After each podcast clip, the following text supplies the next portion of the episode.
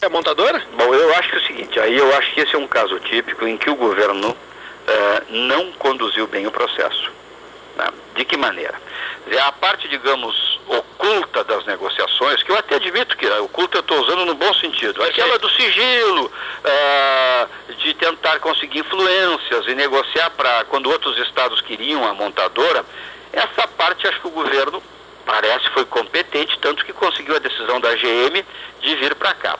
Mas eu acho que é nesse momento o governo cometeu o erro fatal. Voltando àquela tua pergunta, Paulo. Perfeito. De um momento bom que ele vivia e do momento ruim que ele está vivendo. Eu, aliás, aponto esse caso da GM como um momento da inflexão dessa situação do governador. Ele viveu o auge quando ele anunciou a vinda da GM e o início e está vivendo o seu inferno astral pela mesma GM. Por quê?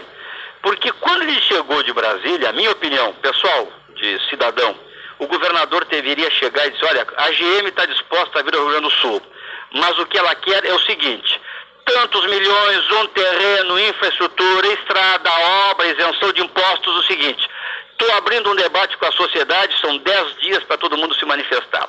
Paulinho, alguém se animaria a dizer que era contra? Exatamente. Ninguém. Ah. Mas o governador resolveu bancar o seu sucesso nas negociações, que ninguém lhe tira. Eu fiz declarações sobre isso. O nosso partido, a nossa bancada, foi receber o governador no aeroporto para homenageá-lo, e eu acho que ele mereceu essa homenagem, que eu acho que a vinda da GM é uma coisa boa para o Rio Grande do Sul, não vamos nos afastar dessa ideia. É bom para o Rio Grande do Sul vir a GM.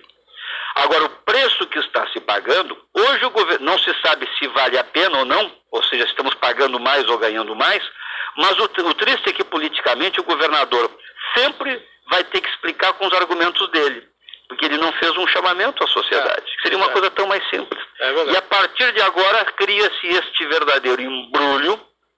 Né? Há uma dúvidas, há até de, dúvidas, há até há contas que são feitas entre a relação custo-benefício, algumas dizendo que o benefício não é tão grande assim. Eu ainda continuo achando que o benefício é grande.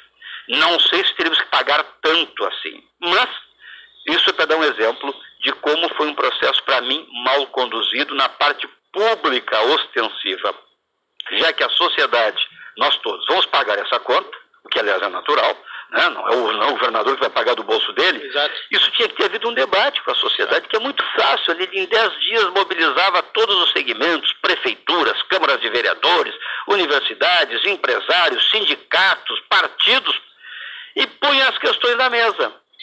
Se por acaso a sociedade gaúcha conscientemente, vamos imaginar, se rejeitasse isto, bom, não era o governador que tinha fracassado. É. Era. Agora ele vai ter que explicar que deu 253 milhões, mas podia ter dado 100, mas vai ter que dar 500. E quanto é que gera de empregos? Um diz que é 200 mil, outro diz que é 100 mil. Quantos são os indiretos? E isso vai agora levar um processo de desgaste. E se arremata com essa invasão do terreno eu quero dizer com toda franqueza, eu não, não sei nem interpretar esse acontecimento, né?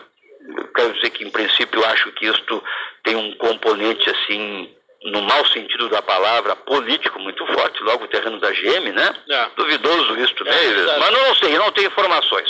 Mas isso gerou uma, um dia aqui muito complicado, porque o governo quer fazer a evacuação, né? Sim. E deputados, claro, foram chamados para acompanhar os acontecimentos, negociações, correrias, a reunião da tarde comprometida, né? Não, então isso tudo é um dia eu até digo, de nossa parte como deputados, nem nos queixamos porque é o nosso papel. Só quero dizer que foi um dia realmente de muita intensidade. De manhã, mas eu tenho um relato a fazer aqui, nós conseguimos ter uma reunião a manhã.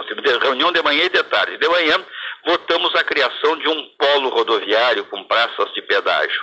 O governo do estado, como todo mundo sabe, já criou nove no ano passado. E agora estava criando o décimo aqui na região metropolitana. Eu apresentei uma emenda que foi aprovada, porque o governo pretendia que a concessão para exploração das rodovias fosse por 25 anos e dizia prorrogável por mais 25.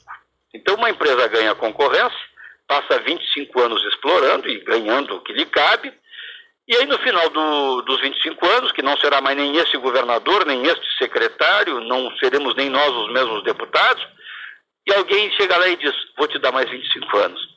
Isso é um novo contrato sem concorrência pública, que é um absurdo. Eu fiz uma emenda para proibir esta prorrogação e a emenda, consegui sensibilizar meus colegas, ela foi aprovada. Mas eu tinha mais quatro emendas, Paulo, que eu queria falar um minutinho, porque interessa a nossa região.